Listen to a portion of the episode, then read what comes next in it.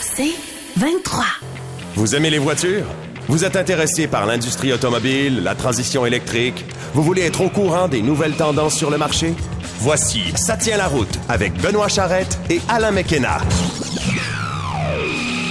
Hey, bonjour à tous. C'est notre première émission de l'année 2024. On Alors, peut encore euh, souhaiter bonne année aux gens. Ouais, moi jusqu'au 30, je me dis, Ouais, reste ok, 11 parfait. mois, tu sais, c'est encore pas pire. Il y en a qui disent qu'après la fête des rois, faut arrêter tout ça. Mais comme on vous l'a pas officiellement souhaité, parce qu'on on arrive avec vous en 2024, on l'avait fait à la dernière émission de l'an dernier, mais bonne année à tous. Ben oui, bonne année à toi aussi, Benoît. Une autre année, merci. Toi aussi, Alain. Une autre année qui s'annonce occupée. D'ailleurs, toi, Alain, t'as pas entendu le début de l'année pour sacrer ton camp. En fait, tu as entendu le début, mais... Ben, je l'aurais pas mais dit comme ça. tout début...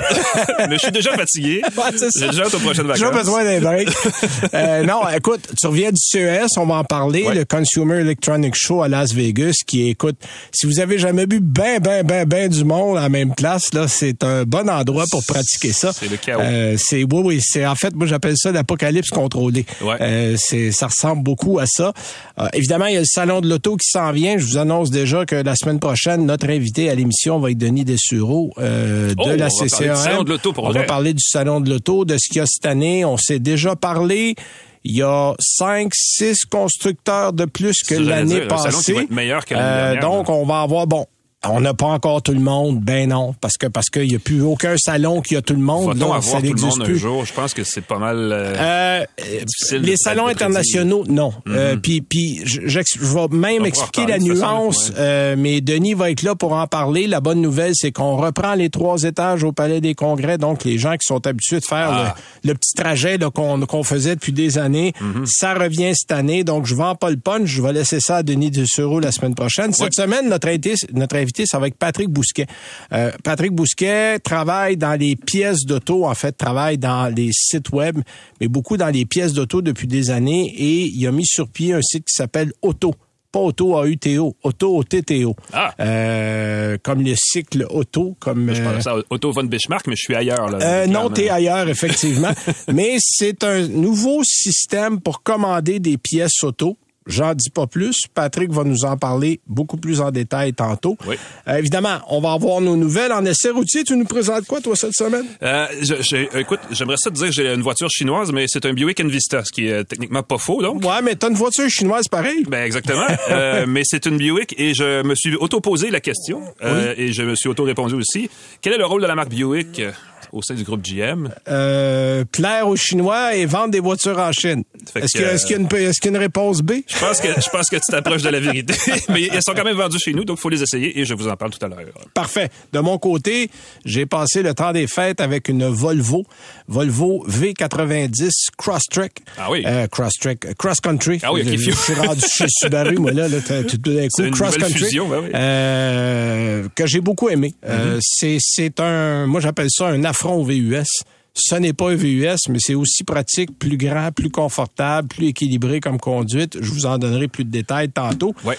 Mais je voulais commencer le début de l'émission en parlant évidemment du CES. Oui, Euh, parce que l'automobile, il y a quoi, 10, 12 ans, euh, avait quelques adeptes au CES, euh, un Audi qui était là, un Mercedes, rare, euh, rare. Chrysler a été dans les premiers à présenter son système Uconnect, je me rappelle, Exact. à l'époque.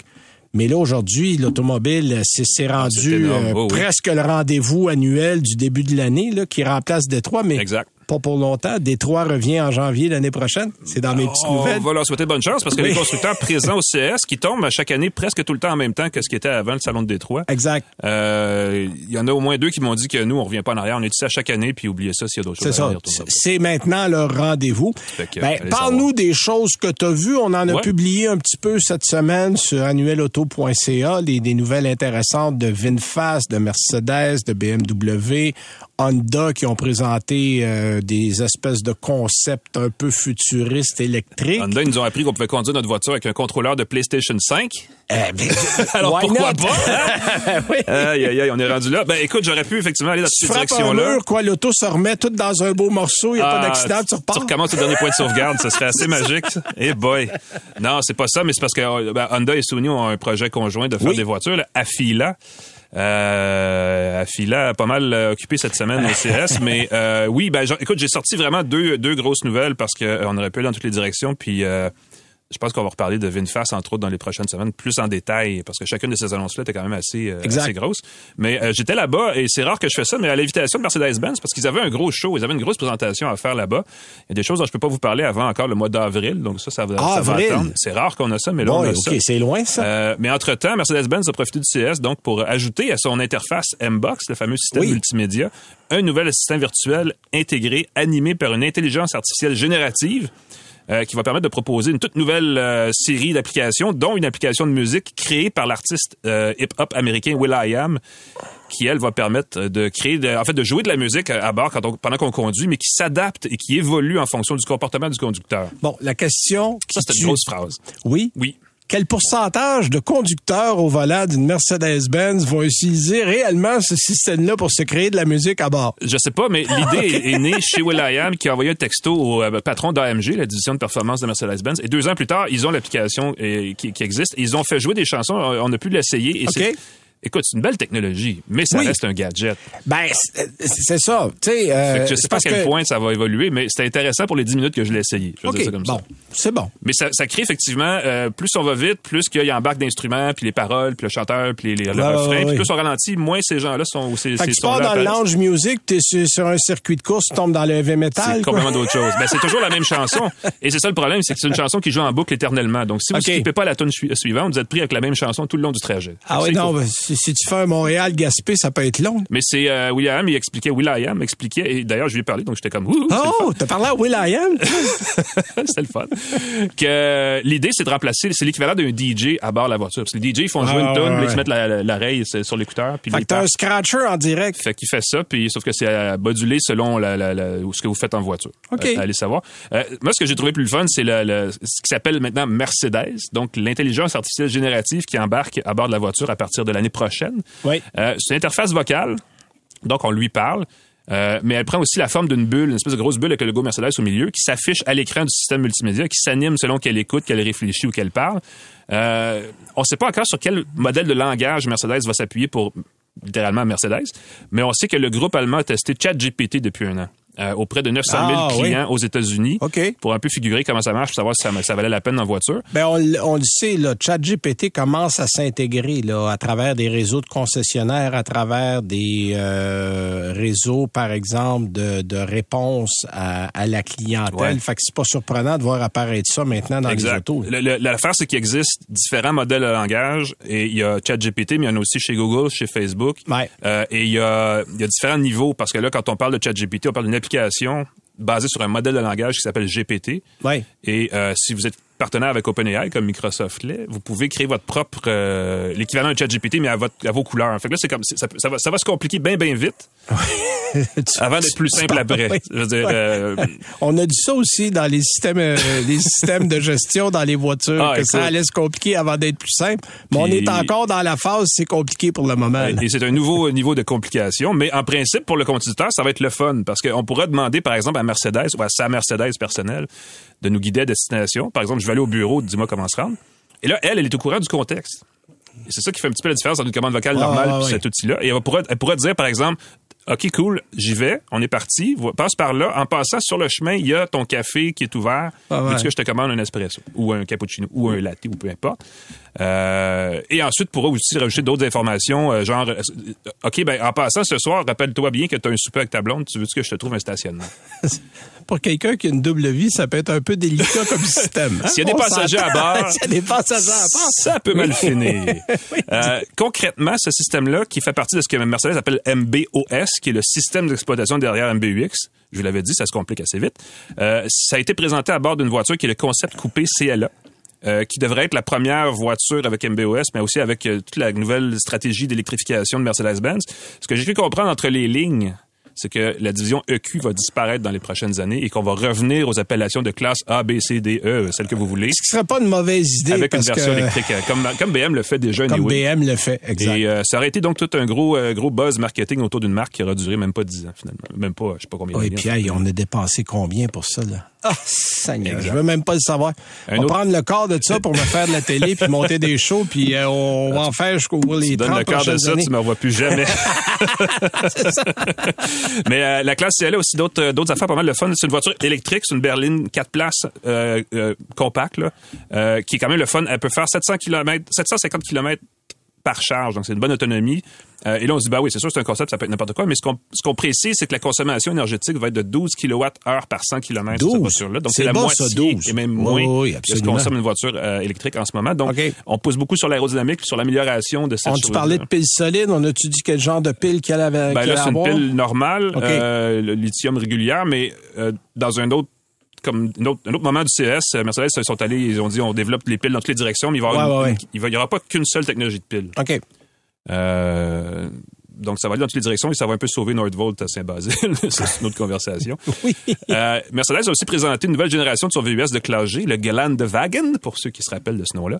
Euh, mais on l'a fait de façon très originale. On a pu voir des prototypes à moteur électrique du véhicule effectuer des boucles à 360 degrés, Oui. à même la Oui, strip. j'ai vu les vidéos de ça, c'est assez, drôle. Euh, et et, et c'est pas juste un gadget, ça va être intégré dans le véhicule. Donc, on pourra appuyer sur un bouton, semble-t-il, de ce qu'on m'a dit. En fait, c'est pour changer de direction dans un espace très restreint quand on fait du hors-route. C'est un peu comme ça qu'on l'expliquait. Exactement, mais c'est pas c'est pas un donut. On dit ah, on va faire des Non, donuts. non, sur- non, c'est pas des bangs, là. C'est littéralement elle pivote sur elle-même à 360 degrés. Tu peux faire ça à 5 km heure, là. Exactement. T'as pas besoin d'aller vite. Non, non, parce que Ah, les t'as- T'as démonstrations... besoin de pas aller vite parce que Non, oui, parce ça que tu va mal finir avoir sinon. mal à la tête, assez solide. Mais euh, non, voilà. la démonstration est assez éloquente là, euh, sur, sur le strip. OK. Donc Euh, ça, c'est pour Mercedes. Un autre truc, deuxième truc, puis ça c'est pour le, fait- le côté cocasse, mais les autos volantes n'ont pas dit le dernier mot. Ah oui, ça, ça c'est drôle, parce qu'à chaque année, ils nous amènent, là, c'est qui? Là? Il, y a, il y a un Chinois qui a présenté Il y en avait deux.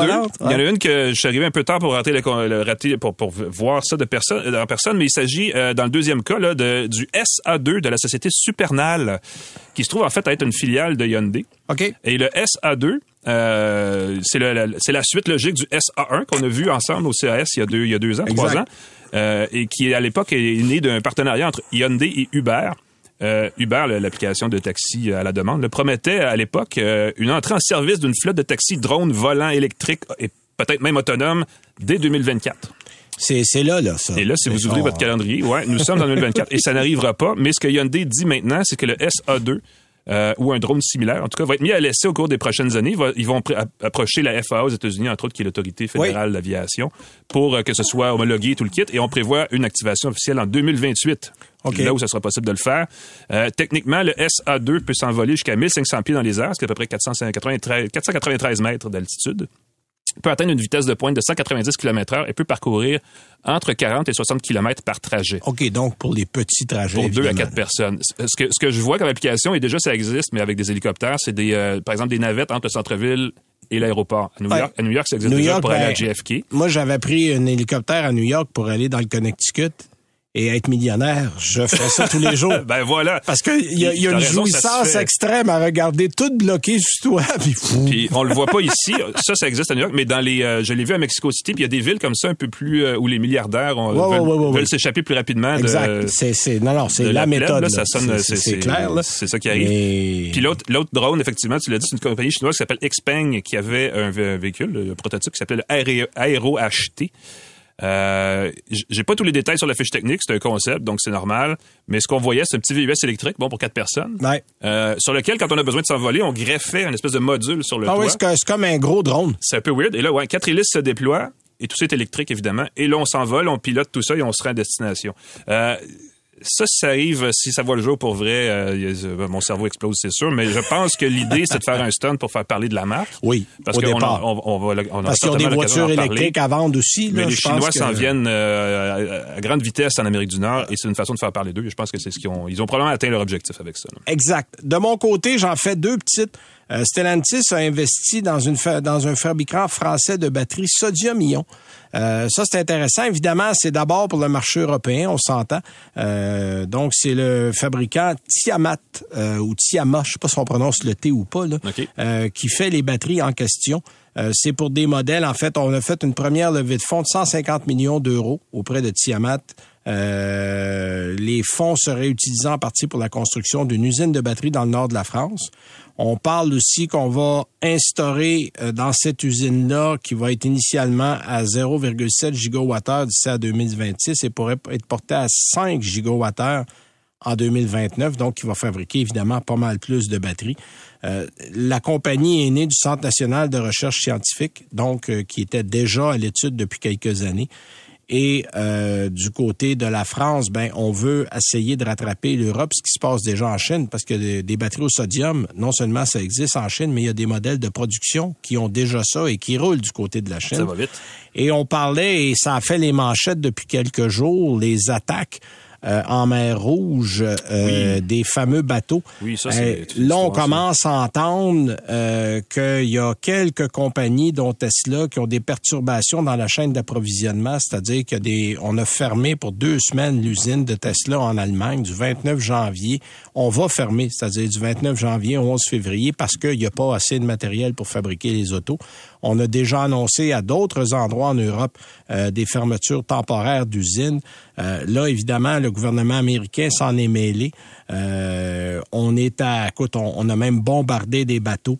Euh, on dit que les attaques menées par les militants outils, qui ont soutenu évidemment par l'Iran et le Hamas, là, on est, on tombe dans la guerre. Tu sais, quand on dit, là, on veut pas que cette guerre-là s'étende, là, ben ça, c'est un bel exemple. Ça commence à s'étendre et ça nuit le transport parce que là, on veut plus passer en mer Rouge, fait qu'on fait des grands détours, mais les grands détours, ben, on arrive en retard pour les pièces, puis là, ben, comme on travaille du juste à temps à peu près partout, ben là, ça a des répercussions.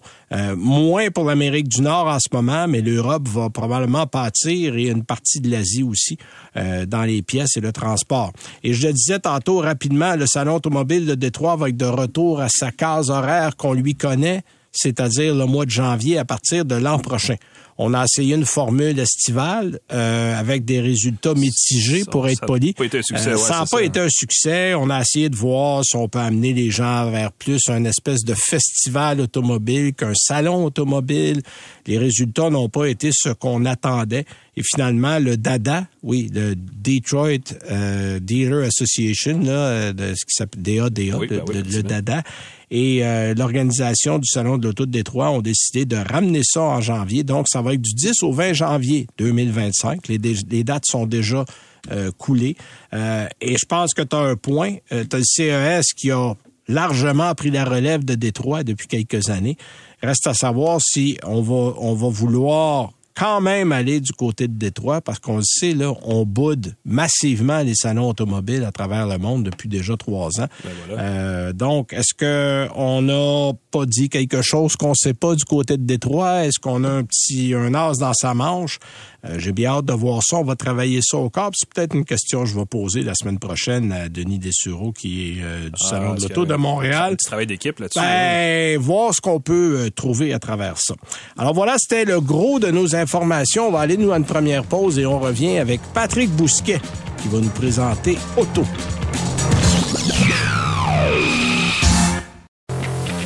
Vous écoutez Ça tient la route avec Benoît Charrette et Alain McKenna. Alors, on va parler aujourd'hui de pièces automobiles, mais pas de n'importe quelle manière. Euh, Il y a le commerce en ligne qui est de plus en plus populaire. Les gens travaillent beaucoup avec euh, des systèmes comme euh, Amazon, qui est extrêmement populaire, en fait, qui est probablement le plus populaire, eBay. La plupart des commerces ont une version en ligne. Mais ce qu'on vous présente aujourd'hui, ça s'appelle Auto. Euh, pas Auto, A-U-T-O, Auto, O-T-T-O. Euh, et on a son créateur avec nous, euh, Patrick Bousquet. Bonjour, Patrick. Oui, bonjour Benoît. Bon, bonjour Pat- Alain. Salut Patrick. Alors, Patrick, pour les besoins de la cause, on va se, tutoyer parce qu'on se connaît déjà depuis un bon bout de temps. Euh, là, j'ai parlé de pièces d'auto, j'ai parlé de euh, commerce en ligne.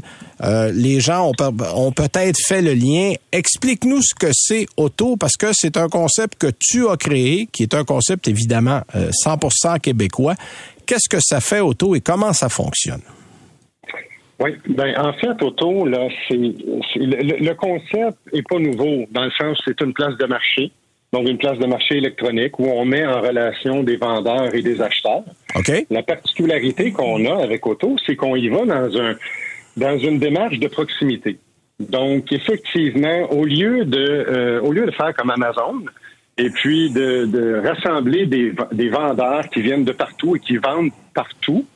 Ben nous, on rassemble des véritables magasins euh, de pièces d'auto, pignons sur rue, là. C'est vraiment des, des, ce qu'on appelle des autoparts dans, dans, dans le. Ouais, ouais. Des magasins de pièces d'auto en briques et en mortier, euh, de, Exact. de tout acabit, là. Et ça n'a pas à être, euh, il faut bien préciser, là, auto, ce n'est pas une bannière. Auto est un agrégateur. C'est quelqu'un qui rassemble tout le monde. Effectivement, c'est ça. Donc, ce qu'on a, ben nous, on fait, en fait, on fait de la pièce d'auto, on fait du catalogue électronique de la pièce d'auto depuis plus de 20 ans. OK? Donc, on, on a aidé différents détaillants à euh, augmenter leur présence en ligne, à commencer à vendre, euh, justement faire du transactionnel. Et puis, par la force des choses, bon, on a appris les rouages du métier, puis on a, on a vu qu'il y avait une niche de ce côté-là. La plupart du temps, les pièces sont à proximité des, euh, des, des consommateurs. Donc, il y a aussi une, une, une flotte automobile là, qui est euh, qui est en œuvre là pour justement livrer les pièces déjà dans les garages. Donc ça, c'est un volet qui n'est pas encore disponible sur Auto. Pour l'instant, c'est que de la cueillette en magasin. OK, bon, Donc- je, je prends un exemple concret. Là. Ma batterie vient de mourir sur ma voiture euh, où j'ai besoin de- d'essuie-glace ou euh, de, de pièces quelconques. Au lieu de commander via euh, Amazon une pièce qui va venir de quelque part aux États-Unis, je peux aller sur Auto et il y a un commerce dans les majorités des cas à quelques kilomètres de chez moi qui a la pièce dont j'ai besoin. Ben, effectivement, Auto, on a commencé à lancer ça, ça vient tout juste d'être lancé, en fait, euh, dans l'Est du Québec, donc rive sud de Montréal, où on a des détaillants qui sont euh, emballés par le projet, qui soutiennent cette initiative-là, et puis qui ont un inventaire impressionnant de pièces d'auto à disposition des consommateurs. Donc, ce qu'on favorise, c'est vraiment un approvisionnement local. Le consommateur, il trouve sa pièce et il décide en fait, le détaillant qui va être responsable de l'approvisionnement de sa commande. OK. Et quand on magasine, puis je, je, l'adresse c'est auto.parts, euh, je pense. Euh, Oui, ben, on a auto, auto.québec, OK. dans le fond. Oui, c'est ça. À, à ce moment-là, euh, justement, là, on a la, la, la possibilité là, de, de rechercher à travers là, qu'on a quoi, quelques millions de produits, on a plus de plus de 800 marques, et puis tout ça, c'est de l'inventaire qui est centralisé par région. Donc, euh. OK, donc en ayant, mettons, vous dites, moi je reste à, je ne sais pas moi, Boucherville. Euh, bon, ben vous dire, voici les commerces qui sont à proximité de chez vous et la pièce dont vous avez besoin est là et elle est à tel prix. Vous pouvez aller la chercher. Oui, c'est ça, exactement. En fait, euh, en fait, on a des euh, on a des détaillants qui sont qui sont présents par la force des choses avec auto, mais qui n'ont aucune présence autrement dit là, sur le web. Donc, quand je regarde euh, des, des des magasins très solides comme euh, Groupe Masca, comme euh, Pièces d'auto euh, Fontaine, euh, c'est des c'est des inventaires impressionnants de pièces, mais quand tu cherches en ligne, ben tu ne vois carrément pas ces Ah oui. produits-là. En fait, c'est que Auto va en plus donner une visibilité à des gens qui, bon, ne sont pas encore, disons, dans la majorité des cas au 21e siècle au niveau euh, de leur inventaire, au niveau des sites web qui n'ont pas de gestion. Donc, c'est tu mets la lumière sur des commerces qui en ont des fois pas beaucoup. Mais effectivement, la plupart de ces commerces-là sont déjà connectés pour ce qu'on appelle le B2B. Mais le, le- le B2C, c'est très pauvre. Puis écoute, c'est, c'est quand même dispendieux d'en faire en affaires sur le web. Là. Je veux dire, outre le coût du site, du site web, tu as les, les frais pour euh, justement là, les campagnes numériques, créer l'achalandage. Ben, puis, puis l'entretien, mettre les pièces en ligne, Ben oui. c'est, c'est, oui, oui, c'est du travail. Tu le sais, tu le, tu le fais de- depuis déjà 20 ans. Alors, euh, t'en as fait beaucoup. Donc, je trouve ça intéressant. Alain, vas-y Ben oui, ben, je, vois savoir- que t'as la main levée. Mais tu- ben oui, c'est comme ça que ça marche en radio, on lève la main. Euh, je voulais savoir, Patrick, parce que tu disais, il y a- ces, ces- ces fabricants-là ont déjà des plateformes pour s'adresser à d'autres entreprises. Est-ce que, comme consommateur, si je vais dans un, un- un garage, un garagiste dans mon coin, est-ce que je peux faire le lien pour m'assurer que les pièces sont d'approvisionnement local? Y a-t-il quelque chose qui est possible d'être fait de ce côté-là, de votre, de votre côté aussi?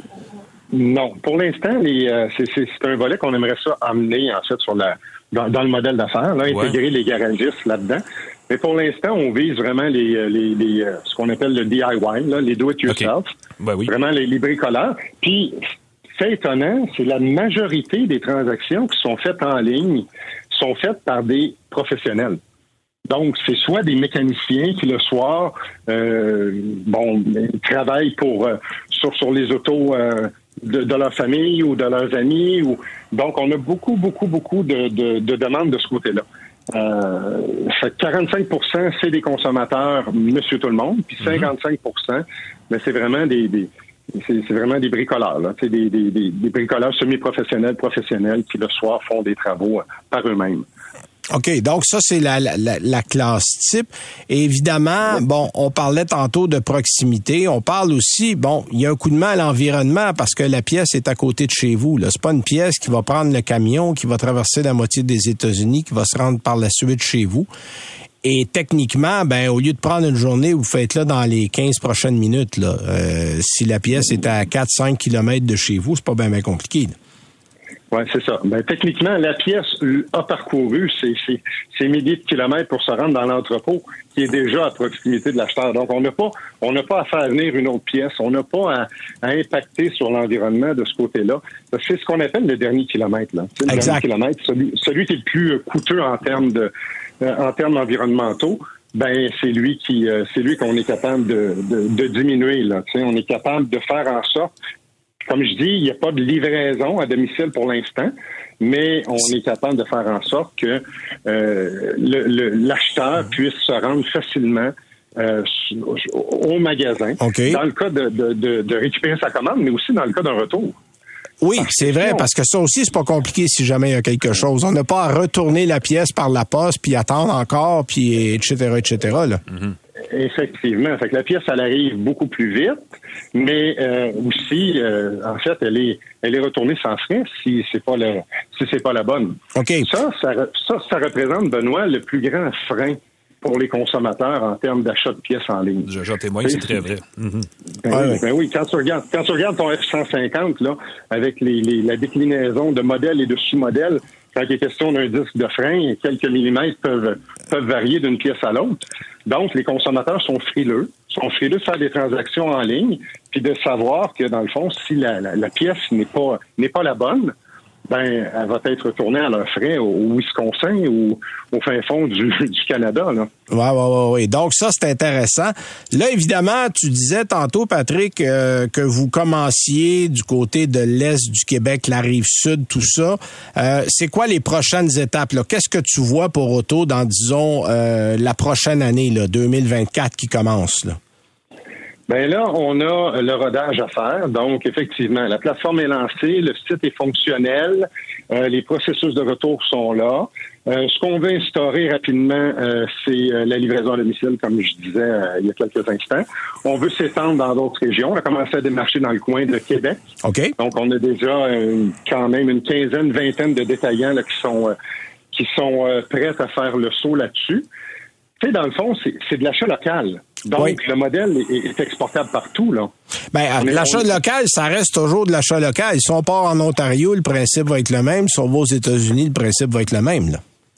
Exactement. Puis la couverture du, catalogue, comme je disais, ça fait 20 ans qu'on fait ça. Donc, c'est pas comme sur Amazon où c'est les vendeurs eux-mêmes, les, les fameux sellers qui créent les produits en vente sur Amazon. Nous, on a 5 millions de produits qui proviennent, le data provient en fait, en fait des, manufacturiers. On a 800 manufacturiers. Donc, tout est bien normalisé, tout est bien. oui, c'est ça. Toi, tout est déjà fait. Tu présentes aux yeux de tout le monde une réalité qui est déjà là et tu simplifies le principe d'acheter une pièce en présentant simplement ce que des détaillants ont déjà, mais tu réunis, réunis tout sous le même toit. Effectivement. C'est comme si on ouvrait un peu le, le, le B2B au B2C. Oui, oui, oui, exactement. Exactement. Puis là, les gens qui veulent aller voir ce que ça a l'air, rappelle-nous l'adresse exacte, l'adresse courriel pour aller faire un tour. Oui, effectivement, c'est auto.québec. OK. Donc, O-T-T-O.québec. Parfait. Puis là, vous, on voit déjà, je pense, les endroits là, qui sont qui sont qui marchent, qui fonctionnent en ce moment. Puis euh, on travaille à l'expansion de tout ça pendant l'année 2024. Effectivement, là, ça va être de densifier la plateforme, densifier les points de vente, avoir de plus en plus de, détaillants dans, dans, dans, dans de plus en plus de régions. Euh, c'est sûr que quand si, toi aujourd'hui tu t'en vas sur la plateforme puis tu es à deux montagnes, ben là pour l'instant ça va être difficile de, de t'approvisionner sur auto. Il va falloir que tu descendes à Châteauguay. Donc nous notre, objectif c'est de rapidement là multiplier les points de vente là-dessus. Exact. D'embarquer, c'est ça, d'embarquer les, les en fait les marchands de pièces d'auto euh, puis de les inclure dans le système auto. Exactement. Tu sais, on, Benoît, c'est un, pari tout ça. On y va tranquillement on y va de façon structurée. Puis tout ça, c'est dans le but de freiner en fait l'exode des consommateurs qui s'en vont vers des commerces de moins en moins. Euh, oui, parce que parce qu'il faut ce qu'il faut ce qu'il faut dire, c'est qu'avec Auto, on encourage des commerçants qui ont pignon sur rue. On n'encourage pas un site web, on encourage des vrais marchands qui ont des pièces qui sont pas loin de chez vous. Puis il faut le dire là, les pièces sont à, prix égal ou moins cher que ce qu'on va trouver sur les sites qu'on connaît déjà. Là. Oui, effectivement. Ben, sur les sites qu'on connaît déjà, c'est certain que c'est variable, mais en, fait, la plupart des commerçants qui affichent leurs produits sur Auto les affichent à un prix moindre qu'en magasin. Bon, alors voilà. on a vraiment ce qu'on appelle des, des, prix web. Là, là, exactement. Donc, euh, je vous invite à aller faire un tour auto, otto.québec. Euh, si vous avez une pièce d'auto à magasiner, euh, vous allez encourager l'économie locale, faire un bon bout de chemin pour l'environnement et faire travailler des gens de chez nous. Ça, c'est bien important. Merci beaucoup, Patrick Bousquet, pour ben ton temps. On va se tenir au courant du développement de ça, puis comme avec tous nos invités, quand il y a des progrès et qu'il y a des avancements, on s'en reparle. Ça fait plaisir, Benoît. Merci, Patrick. Salut bien. Alors, c'était euh, Patrick Bousquet qui est euh, responsable, créateur du site auto.québec, otto.québec. Si vous avez de besoin de pièces d'auto euh, de provenance locale chez des marchands locaux, ben, c'est l'endroit où aller. Nous, on va à la pause et on revient avec nos essais routiers. Vous écoutez Ça tient la route avec Benoît Charrette et Alain McKenna. Alors, c'est le temps de nos essais routiers, mais avant, avant, comment venir nous voir pour écouter euh, le balado? Ah, si vous venez nous voir, ça, sera Ah, venez nous voir, ben on est en studio. Ça varie d'une semaine à OK, on se lancera pas là-dedans. euh, venir nous écouter, disons-le comme ça. Oui. Euh, sur le 98.5, dans la section balado, vous allez à Ça tient la route, on est là euh, toutes les semaines. Notre, notre ami Jean-Christophe se charge personnellement de mettre ça en ligne. Vous pouvez aussi aller sur la plupart des sites, si vous nous écoutez ailleurs qu'en région de Montréal. On est sur la majorité des sites de Cogeco, toujours sur la section balado. Vous pouvez aussi aller sur les plateformes de balado. On est pratiquement partout. Sur le site annuel auto.ca, évidemment, on fait une mise à jour chaque semaine. Abonnez-vous, c'est la façon la plus facile et merci, vous êtes euh, déjà plus, plus de 60 000 personnes. On est très content de ça. Et euh, si vous voulez nous écouter, parce qu'on est aussi à la radio le dimanche soir à 18 h des fois, il y a du hockey, des fois, on n'est pas là, mais dans la majorité des cas, on est là. Mhm. Alors, vous pouvez nous écouter. On est aussi un peu partout ailleurs qu'à Montréal, mais là, j'ai pas toutes les heures. M'emmener procurer, m'emmener, m'a voulu donner. On fait comme quand tu es dans l'avion, on dit oui, si vous allez à euh, Lisbonne, vous êtes à la porte G32. long, Si vous euh, êtes, oui. Mais on va en donner une coupe. Alors, euh, oui, pour une Pour les chansons qui sont dans le sud. oui, Sainte-Barth, bon, et compagnie. donc, merci de nous écouter, d'être là. Et Alain, tu vas nous parler d'un modèle chinois qui se vend chez nous finalement. Ben c'est ça l'affaire. on parle de voiture chinoise depuis je sais pas combien de temps et ça existe. Ah ben oui, ça existe. Buick en a pas une, il y en a même deux. Et eh ben voilà, et, j'en ai essayé une. Et euh, comme je disais au début de l'émission, je me demande, et on se demande bien des gens probablement aussi, quel est le rôle de la marque Buick entre Chevrolet et Cadillac? Euh, et peut-être qu'on commence à avoir un début de réponse avec les nouveaux modèles qui apparaissent ces jours-ci dans le catalogue de Buick. Par exemple, le nouvel Envista est une oui. J'essaie de trouver parce qu'eux, ils disent c'est un VUS coupé, mais là, sérieux, là, c'est une petite familiale qui a presque les formes de VUS compact, euh, qui se veut un modèle d'entrée de gamme. Longue histoire courte, c'est quand même juste un Chevrolet Trax au trait un peu plus moderne. Oui, ben, oui, c'est ça. Disons ça comme ça. Et ça, et ça, ça crée un autre flou entre la nécessité d'avoir deux marques qui vendent le même véhicule, mais c'est une autre conversation. Déjà, au moins, Pontiac n'est plus dans le portrait. Bon, On, va, on va régler l'affaire tout de suite. ne serait-ce de la Chine, la marque Buick n'existerait plus. Voilà. Donc, on doit lui trouver une raison de survivre chez nous. Alors, au lieu de dépenser sur des modèles qu'on qui pourraient coûter très cher, on prend des modèles connus, on les habille un petit peu différemment, puis on les appelle Buick. C'est comme ça que Saab et Oldsmobile ont fini par disparaître. Oui, parce que GM s'en est pas vraiment occupé. Mais, mais ça, ça, on pourra faire le débat d'un autre, d'une autre conversation avec ça. On va ouvrir les lignes. Euh, et surtout, bon, bref, l'Envista est un petit véhicule axé sur le gros bon sens et ça paraît. Euh, D'abord, je le disais tantôt, son prix de vente se situe entre 29 000 et 35 000 selon la version Ce qui est tout à fait honnête par les temps qui courent. Même assez bas là, pour un véhicule vendu Oui. par une marque qui se veut un peu plus que juste le, le- une marque bon marché, dans le fond. Exact. Euh, et c'est un peu ça la stratégie, dans le fond, derrière la marque Buick. Là, aller chercher des jeunes acheteurs qui auraient préféré acheter un véhicule allemand, mais qui n'ont pas nécessairement les moyens de se l'offrir. Euh, et d'ailleurs, comme il est fait en Chine, ben, on peut vendre le, le, l'Envista et ce que le Trax à des prix très très corrects. Euh, ça permet aussi de l'équiper pour pas cher, euh, d'un minimum d'accessoires assez commodes. Là, il y a les sièges et volants chauffants de série partout. Il y a des fonctions d'aide à la conduite qui s'ajoutent à mesure qu'on monte en, en- en grade. Et euh, je vous dis comme ça, il y a un toit ouvrant dans le modèle le plus équipé et des essuie-glaces à déploiement automatique. Donc, c'est pas la haute technologie, mais si on paye un petit peu plus, on a quelque chose qui est pas T'as mal. quelques affaires le fun que les gens aiment bien avoir. Exactement. Côté moteur, t'as-tu le même moteur que le Trax? Ah, c'est ça qui est le fun, c'est que Ah. ça, on n'a vraiment pas l'habitude de voir ça. C'est un moteur turbo Ecotec de 1,2 litres. Tu dis, waouh, c'est pas un gros moteur. Il y a une raison à ça. Il manque un cylindre. Bon, on pourrait dire ça comme ça, mais c'est vraiment un moteur à trois cylindres. Oui. Euh, turbo. Euh, chose quand même assez rare, on le sait, c'est pas quelque chose qu'on voit souvent. C'est une cylindrée qui produit 136 chevaux, qui est transmise aux roues par une boîte automatique à 6 rapports. Euh, c'est une puissance correcte. Euh, je veux dire, elle suffit pour se déplacer. Pour autant qu'on s'aventure pas trop loin puis qu'on cherche pas trop une bombe, ça on s'entend. La bonne nouvelle, c'est qu'on n'a pas mis une boîte CVT. Ça, ça aurait pu Parce que, être parce que ça, ça aurait été un désastre. Facilement. Ouais, parce qu'un moteur 1.2 litres, là, c'est trop petit pour une boîte CVT. La boîte CVT cherche toujours dans quelle direction aller. Il y a eu des précédents, ça a été à chaque fois une Ouais, catastrophe. avec, Au euh, moins, la boîte automatique donne un peu d'allant à ce moteur-là. Euh, un peu bruyant, un peu plaignard, je dirais, le moteur, à cause aussi, évidemment, qu'on monte souvent haut en régime avec le turbo et tout. Euh, ça donne, on imagine une consommation qui serait le fun, mais moi, elle m'a pas surprise, là. On, Buick l'annonce à 8,4 litres au 100 Oh, km. T'as fait du 10? Et j'ai fait du 10. Ouais, c'est ça. Euh, Ouais. 10 litres au 100 km pour une voiture qui est spacieuse, mais on va pas s'énerver avec ça, mais qui est aussi pas particulièrement performante. Bref, ça nous laisse un peu sur notre appétit. Au volant non plus, hein, l'Envista, pas grand-chose d'exaltant, je veux dire comme ça. C'est un comportement tout à fait correct, là, évidemment. Ouais. Si Euh, vous faites de la ville et 10 000 km par année, là, ben, c'est vous ça. allez être mort de rire avec Euh, ça. J'aurais aimé un habitacle un peu plus inspirant. Je veux dire ça comme ça. La finition noire, tout en plastique, plus ou moins texturée, est un peu désolante. Euh, on se rabat sur les fameux écrans, les espèces de, de, de, de Oui. plaquettes très larges sur lesquelles on met des affichages euh, selon euh, le cas derrière le cadran, derrière le volant et euh, dans la console. Là, on a fait la même chose, mais L'interface graphique est vraiment mauvaise. Euh, mon impression, c'est qu'on attend CarPlay 3.0, la version du système d'Apple qui va prendre en charge C'est sûr qu'on ne veut pas investir pour un modèle dans ce créneau-là, c'est clair. Et si ça arrive, on va avoir un habitacle personnalisable parce qu'on va pouvoir afficher Oui. les cadrans de, de plein de façons personnalisables, personnalisées, euh, selon l'iPhone qu'on a puis ce qu'on ce qu'on aime comme couleur, et ainsi de suite. Et si on arrive à ça, on va avoir probablement un véhicule plus attrayant. Euh, mais là, vraiment, ça s'adresse à une clientèle qui est prête à, qui préfère, dans le fond, regarder son téléphone que regarder la route.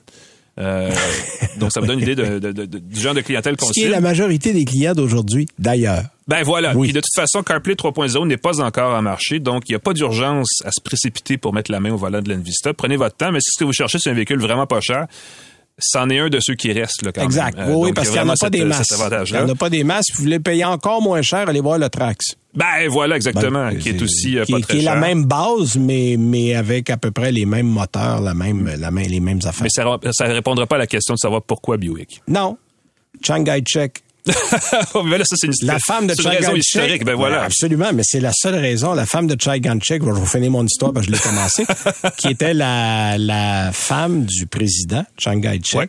s'est vue offrir une Buick en 1900, je pense que c'est 47, après la Deuxième Guerre Ça fait mondiale. quelques années, effectivement. Et tous les Chinois savent ce qu'est une Buick, ce qui est un énorme avantage quand tu es un constructeur automobile. Alors en Chine, tout ce qui est GM s'appelle Buick. Exact. Alors vous venez de savoir pourquoi Buick existe encore. J'ai fait ça en 20 secondes. Bravo. Ben. Euh, de mon côté, j'ai roulé en Volvo, moi. Volvo V90 euh, Cross Country. Qui est à sa façon chinois aussi. Quand tu Qui est à sa, euh, oui, ça appartient, Volvo appartient à Geely. Voilà, Alors, on a deux voitures chinoises à vous présenter finalement cette semaine. Et voilà. Euh, modèle, bon, qu'on connaît, c'est la version familiale de la 90, la S90. J'avais la version Ultimate. Ça, c'est la version qui commence à 77 000 mais considérant que j'avais des roues de 21 pouces à 1475 la suspension pneumatique arrière à 2350 un système audio Bowers Wilkins à 3750 ben là, on est rendu à 84 625 pour le véhicule. Vous me direz, c'est beaucoup. Je vous dirais, c'est dans la bonne moyenne si vous cherchez un véhicule de cet acabit-là. Euh, donc, euh, si vous avez ce genre de budget-là, c'est un véhicule fort intéressant. C'est un moteur 4 cylindres, parce qu'il reste juste ça chez Volvo. C'est des 4 cylindres 2 litres. Le Cross Country a uniquement un moteur. C'est 4 cylindres, 295 chevaux, 310 livres-pieds de couple. Honnêtement, les pneus 21 pouces, je les ai trouvés intéressants jusqu'à temps qu'il neige. Euh, parce que c'est, ce sont 21 pouces là, c'est du gros pneu. Ah, ça vous remplit un puits d'aile, ça, mesdames, messieurs, assez bien, tellement que on a eu finalement de la neige très tard la semaine dernière. Mais je me suis promené la journée où il y a une euh, dans la tempête et j'ai réalisé que la neige qui s'accumule dans le puits d'aile venait frotter avec la roue tellement la roue est proche du puits d'aile. Et à un moment donné, l'auto s'est mis à vibrer mais pas vibrer un peu, là, vibrer, là, là, là, là, je, parlais, puis je, bégayais en parlant. Là, j'ai dit, je suis allé dehors, puis j'ai réalisé que la neige s'était accumulée et la roue frottait parce que la roue est énorme. Fait conseil d'amis, le 21 pouces, non seulement c'est un pneu extrêmement cher, oui, ça donne un look vraiment superbe à la voiture, mais euh, prenez donc des 19 pouces. Euh, le travail va être aussi bien fait. D'ailleurs, ils vont absorber un peu plus que les 21 pouces. Bon, moi, j'avais de l'aide, il y avait la suspension pneumatique arrière, mais ces pneus-là, sans suspension pneumatique, ça doit être un petit peu raide, merci. Euh, côté confort, on est chez Volvo. Hein? On peut pas se tromper. Volvo, on les véhicules avec les sièges qui sont parmi les plus confortables dans l'industrie automobile. On est extrêmement bien assis. On peut ajuster de différentes manières beaucoup d'espace à la fois pour les passagers à l'arrière et dans le coffre. On a 571 litres avec tous les sièges évidemment remontés. Puis on a 1954 litres. on approche les 2000 litres d'espace avec les sièges rabattus, les sièges arrière. Ça, c'est beaucoup de place. Mhm. euh, plus de place que beaucoup de VUS comparables en, en, en termes de taille. Et la beauté, une Volvo, c'est une familiale. Donc, ça se conduit comme une voiture. Ça tient la route comme une voiture. Le système quatre roues motrices est intéressant, mais j'ai un petit bémol. C'est un système avec un, moi, ce que j'appelle une interface électronique, c'est-à-dire que c'est une impulsion qui fait embarquer le système quatre roues motrices et dans des conditions très glissantes comme on a eu pendant la, la, la moi j'appelle j'oserais pas appeler ça une tempête de neige, la journée où il y a neigé. Ah, OK. Euh, il y a un petit délai dans la réaction entre le moment où vous tournez et le moment où le système embarque. Dans la majorité des cas, ça sera pas grave, sauf que si vous avez besoin d'une réaction instantanée, euh, et ça peut vous jouer un mauvais tour. Euh, moi, je suis habitué, je conduis des Audi depuis des années parce que, bon, c'est des voitures personnelles. Euh, je conduis des A4 depuis maintenant plus de 10 ans. Mm-hmm. Et ça, dans la neige, c'est un tank. C'est, c'est, tu pèses, ça réagit instantanément. Et il y a un petit délai qui m'a agacé un petit peu à cause de l'électronique. Mais sinon, dans la majorité de la conduite, très confortable, très serein. les voies sont larges. Euh, c'est, puis bon, évidemment, l'empattement est ben long. Fait que la voiture est, extrêmement bien mm-hmm. appuyée sur la route. Euh, compartiment, comme je le disais tantôt, euh, bon, il y a quelques bip bip agaçants, mais ça, les voitures modernes, là, il faut aller dans les menus, l'enlever. Évidemment, comme la majorité des Volvo, l'habitacle, euh, pas le, le, le système d'infodivertissement basé sur Google demande aussi un peu de travail. Euh, il y a beaucoup de sous-menus, faut aller dans les sous-menus, jouer dedans un petit peu. Quand vous êtes habitué de finir par tasser par la droite pour trouver ce que vous voulez, ça va. Sauf que quand on conduit puis qu'on est pris pour avoir les deux yeux sur le tableau pour savoir où on s'en va, ça, c'est un petit peu embêtant. Puis le plus drôle, c'est que la voiture vous dit vous êtes distrait. je sais que je suis ben, distrait, j'essaie de trouver quelque chose dans le menu. Alors, moi, dans le menu plus simple, puis je vais être moins distrait. Mais euh, dans l'ensemble, je vous dirais, si, vous avez les 84 000 d'un modèle Ultimate comme on avait, euh, c'est une voiture intéressante. Si vous considérez des familiales, j'irai voir la Audi All-Road, que j'adore aussi, qui est un modèle extrêmement intéressant, ou Mercedes-Benz qui fait encore une classe E familiale qui est aussi un modèle à considérer. Mais c'est pas mal tout ce qui reste. Mais je prendrai tous les jours une familiale avant de prendre un VUS. Ça, c'est clair. Écoute, il y en a des modèles de familiale, là, puis il y en a, qu'on n'a pas chez nous. Non, On aimerait tellement ça exact, avoir. qu'on aimerait avoir, comme la BMW i5 qui s'en vient, que j'adore. Hey, c'était tout le temps qu'on avait, mon cher Alain. Merci beaucoup. Ben, merci, merci à Jean-Christophe Ouellette. Merci à Patrick Bousquet.